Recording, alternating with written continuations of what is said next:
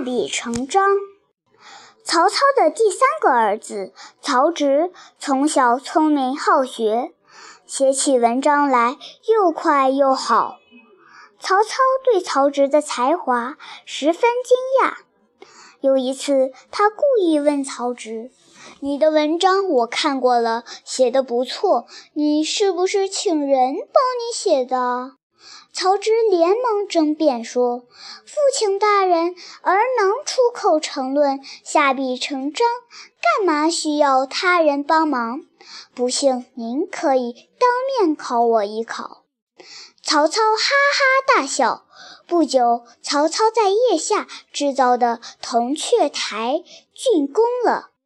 曹操有心试一试几位儿子的文才，叫他们都登台游览一番，然后每人写一篇词赋给他看。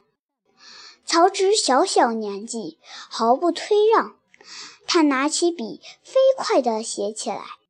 不一会儿就写好了。曹操接过文章，认真读起来。